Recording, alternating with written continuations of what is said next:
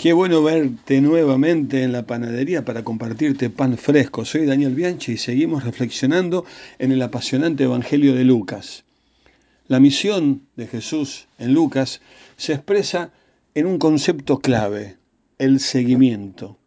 La llamada de Jesús a seguirlo. Es la otra manera de pensar en el discípulo, el que sigue a Jesús.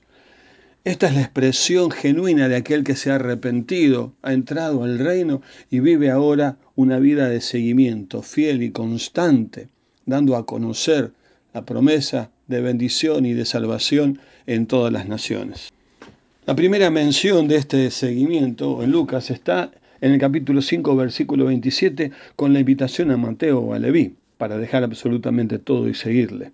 Ya sea que así sea con nosotros, que tengamos que dejar todo o no, mantener lo que tenemos, sobre todas las cosas, somos invitados y convocados a seguir a Jesús.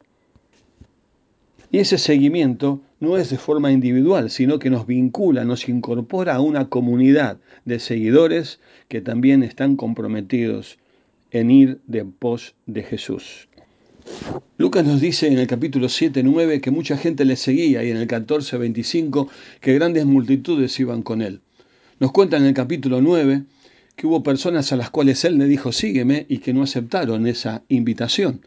Uno de ellos fue el llamado joven rico en el capítulo 18, 22. Sus propios discípulos tuvieron problemas de comprender cabalmente lo que implicaba seguirle. Pedro, que en el capítulo 18, 28 le dijo, nosotros hemos dejado nuestras posesiones y te hemos seguido. Más adelante lo encontraremos siguiendo a Jesús de lejos, en el 22.54. También a las mujeres le pasa algo parecido. Habían seguido a Jesús desde Galilea, 23.49, pero ahora estaban lejos mirando todas esas cosas. Si el seguimiento es tan importante, si es la otra palabra del discípulo para Lucas, ¿qué significa seguir? Pensemos que en el contexto de la época, seguir se usaba para hablar de los soldados que iban detrás de su comandante o líder a la batalla. Seguir como el esclavo seguía de cerca para servir al amo, o seguir como aceptar el consejo u opinión de alguien. Seguir también era una muestra de obediencia a las leyes, haciendo que esas normas se eh, aplicaran, digamos así, a la conducta personal. Seguir se usaba para estar atento a un discurso en el sentido de no perder palabra y comprender cabalmente su mensaje y finalmente de pegarse a alguien hasta conseguir algo de esa persona porque se lo necesitaba. Cada una de estas acepciones se aplica también a nuestro seguimiento de Jesús. Ahora, concretamente, ¿qué implica seguir a Jesús? En primer lugar, seguir a Jesús implica calcular el costo. En Lucas 9, 59 al 61, Jesús da la impresión de no aceptar que alguien siga su camino si no comprende todo lo que eso implica.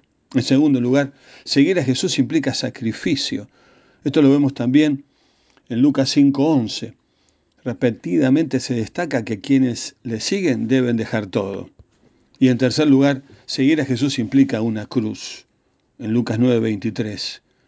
La implicación es que nadie puede seguir a Jesús y hacer lo que le gusta. Implica renuncia.